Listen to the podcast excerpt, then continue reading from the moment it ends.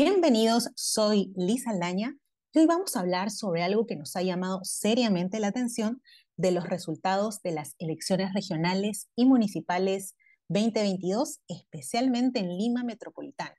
Como ustedes saben, existen 42 distritos y solo 5 de ellos hoy está liderado por mujeres, es decir, solo 5 mujeres van a ocupar el sillón municipal para el periodo 2023-2026. Eh, Está Mónica Tello en Pueblo Libre, Nancy Zurrada en San Isidro, Cintia Álvarez en Surquillo, Malca Schneiderman en Lince y Jessica Vargas en Barranco. Entonces nos preguntamos, ¿nos debe preocupar la falta de equidad en cargos públicos? ¿Hay suficiente lideresas mujeres en el Perú?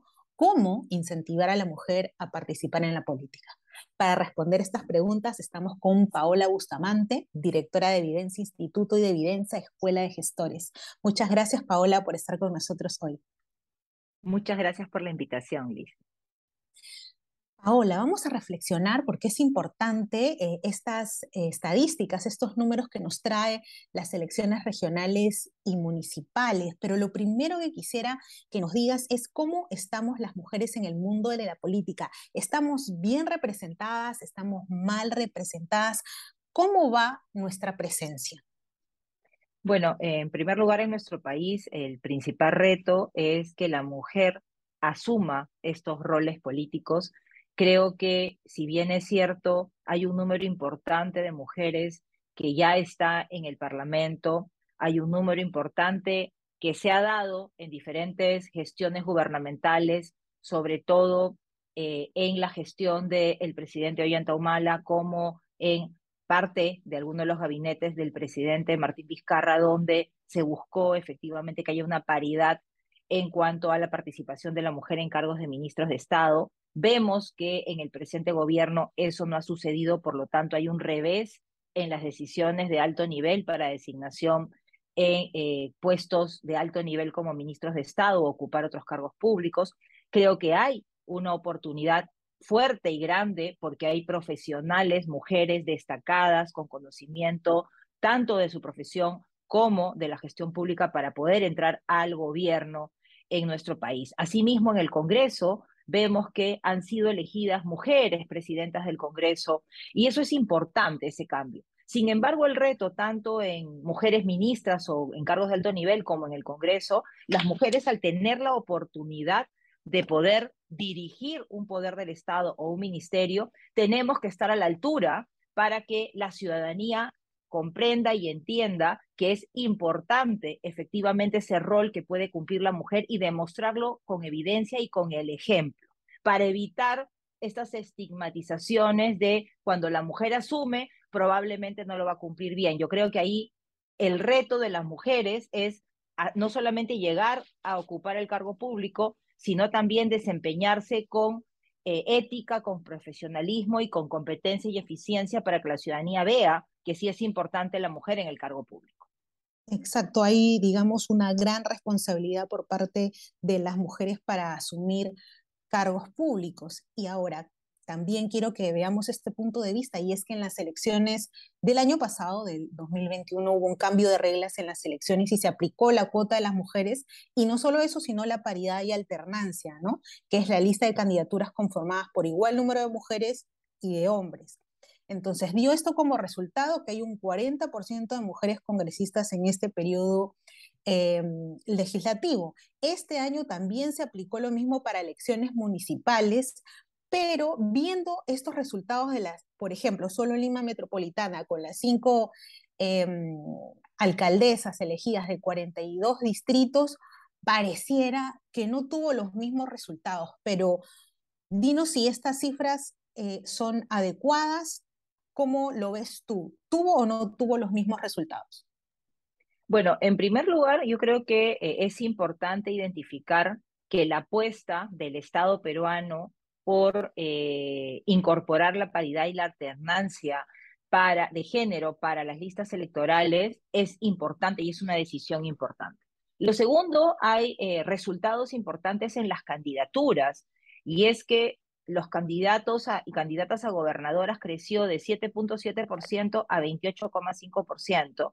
Y de vicegobernadores y gobernadoras subió de 27% a 70%. Ahí hay una primer, un primer mensaje que nos dan las listas y los partidos políticos. Mensaje positivo. Un mensaje positivo, pero que también han identificado y han decidido que quien encabece la lista sea un hombre y quien sea la número dos de la lista sea una mujer. Pero es importante, finalmente, si ese gobernador gana, tiene a su vicegobernadora trabajando en la gestión. Lo segundo es que efectivamente tú has dado un dato importante y es que de los 42 distritos, hasta hace dos días habían 10 virtuales alcaldesas y hoy son 5. ¿Eso qué significa? Que probablemente la visibilidad a través de la decisión de política pública que se adoptó ha sido buena porque genera el espacio para que se presenten más mujeres, ahora toca trabajar con la ciudadanía, porque es la ciudadanía la que optó por votar por un candidato o una candidata. Por lo tanto, ahí lo que tenemos que hacer en adelante está vinculado con el trabajo con la ciudadanía. La ciudadanía confía en votar por una mujer, confía en que una mujer pueda dirigir el destino de su distrito, Pareciera que no, ¿no? Mira, incluso no es cuestión solo de, nuestro país, porque según la ONU, en el mundo el 43% de las mujeres y el 53% de los hombres cree que los hombres son mejores líderes políticos. Entonces, pareciera que los peruanos todavía eh, no estuviéramos preparados para votar por una mujer, ¿no? ¿Crees que tenemos más confianza en los hombres para cargos políticos? Creo que em, cuando hablamos de cambios generacionales y de miradas, la apuesta va a ser a quienes hoy son adolescentes. Todavía estamos en un proceso de quienes votan actualmente, ¿sí? Eh, han sido y hemos probablemente sido criados muchos, ¿no? Bajo esta lógica de que el hombre es el jefe de la casa, ¿no? El jefe del hogar, que el hombre es el líder político que hemos visto desde chiquitos. No hemos visto tantas mujeres lideresas como hombres y por lo tanto la forma de votar y de traducir ese liderazgo probablemente en el distrito como quien va a luchar contra la corrupción, contra la inseguridad ciudadana, contra los problemas que nos aquejan, va a ser un hombre. Sin embargo, creo que hay un producto del cambio generacional, creo que los adolescentes de hoy que van a comenzar a votar dentro de poco, eh, sí tienen una mirada más paritaria, más de igualdad, y por lo tanto, nuevamente, creo que es un proceso y el reto que tienen las cinco alcaldesas de Lima Metropolitana es enorme. No solamente por sacar adelante su distrito, sino porque serán la evidencia de que en Lima Metropolitana las mujeres sí pueden gestionar sus comunas, sí pueden cumplir sus compromisos. Y ahí hay un tema que es bien importante, porque la ciudadanía ¿no? va a mirar que efectivamente las mujeres cumplan sus compromisos. Y yo solamente quiero compartir un dato. Ustedes saben que a propósito del Bicentenario, tuvimos un grupo de mujeres alcaldesas en todo el país y cuando se les preocupaba a las mujeres, se les preguntaba a las mujeres alcaldesas cuáles eran sus principales retos, el principal reto que tenían era la oposición de hombres que habían perdido y la incredulidad de la ciudadanía de que iban a cumplir los compromisos. Por lo tanto, creo que ahí hay un reto y un doble peso probablemente para quienes han salido elegidas en Lima y tenemos algunas alcaldesas en el interior del país. He tenido la oportunidad de revisar, por ejemplo, que eh, en Espinar se tiene una alcaldesa mujer y así vamos a ir descubriendo en el transcurso de los días otras alcaldesas que han sido elegidas. Creo que el reto que tienen las mujeres, en el caso de Lima Metropolitana, las cinco mujeres y todas aquellas que salgan elegidas a nivel nacional, es demostrar que las mujeres, cuando ingresan a la política, tienen una visión de compromiso social, pero también de desarrollo económico, de buscar que efectivamente los hogares mejoren su calidad de vida, de priorizar a la primera infancia, pero sobre todo ese compromiso de trabajar libres de corrupción, con ética y cumpliendo el plan de, plan de trabajo. Yo creo que eh, ese es el reto al que se enfrentan hoy estas cinco alcaldesas de Lima Metropolitana y aquellas que salgan elegidas y que sepamos en estos días quiénes han salido elegidas a nivel nacional. Exacto, definitivamente tenemos un reto muy importante en las mujeres hoy, pero como tú nos decías también, definitivamente entonces concluimos que el cambio tiene que ser estructural. Eh, en tu posición, ¿cuáles crees que son ahora los retos que tiene que asumir el gobierno?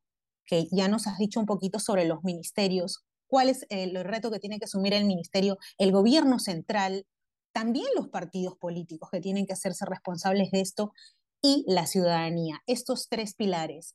¿Cuáles son esos retos que deben considerar? Sí, bueno, yo creo que a nivel de gobierno, además de dar el ejemplo que es importante el cumplimiento de la paridad en el gabinete ministerial, yo daría un paso más y diría, los ministerios en general, el gabinete en pleno, tendría que identificar, como se hizo en el quinquenio anterior, ahí donde hay mujeres alcaldesas en cualquiera de los puntos del país y brindar el apoyo. ¿sí? Las mujeres van a tener mucha más oposición inclusive dentro de la propia gestión interna de, la entidad, porque no muchas personas están acostumbradas, sobre todo quienes tienen una edad mayor, a que sea una mujer la que dirija una entidad. Por lo tanto, creo que el apoyo de cada uno de los ministerios en lo que corresponda, por ejemplo, el Ministerio de la Mujer y Poblaciones Vulnerables juega un rol central en el apoyo a salir adelante en la gestión y fortalecer las capacidades de las mujeres alcaldesas de manera permanente. Eso a nivel de gobierno tiene que hacerlo con hombres y mujeres, pero si tenemos una política de priorización, trabajar de la mano con quienes hayan salido elegidas y de esa manera igualmente con todos los ministerios. Lo segundo, creo que eh, la ciudadanía en general. La ciudadanía va a estar expectante, probablemente le va a exigir más a la alcaldesa mujer que a cualquiera de los alcaldes que previamente hayan estado eh, dirigiendo el distrito, entonces, el reto va a ser escuchar cuando su alcaldesa los convoque, escuchar cuando su alcaldesa rinda cuentas, participar activamente en la vida del distrito también para conocer. Yo creo que ahí, lo tercero diría yo, es conocer el desarrollo, pero que las familias, y hay un tema ahí ya no solamente como sociedad, sino dentro del hogar.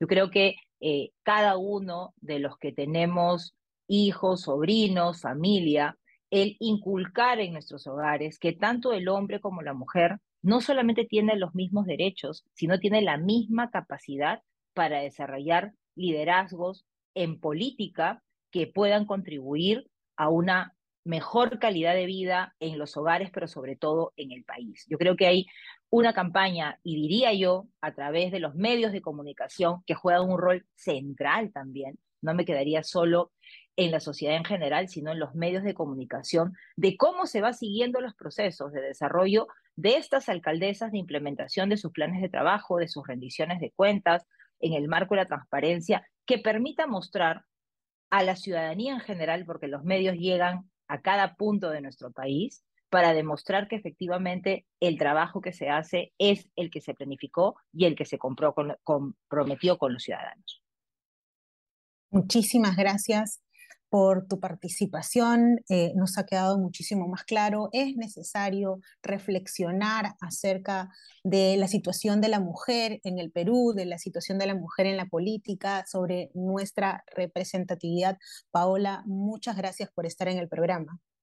Muchas gracias, Liz, y solo cierro con este mensaje, como tú bien señalaste, los partidos políticos tienen gran responsabilidad en acompañar, en fortalecer y estar alertas y presentes para que las gestiones de sus alcaldesas sean ejemplos dentro del partido y para el país. Por lo tanto, hay un rol central también de los partidos políticos y los movimientos regionales, ¿por qué no decirlo?, eh, en este proceso de eh, cumplimiento de eh, no solamente la, la paridad de género y alternancia, sino sobre todo en la gestión dentro del distrito de sus alcaldesas. Muchísimas gracias por la oportunidad.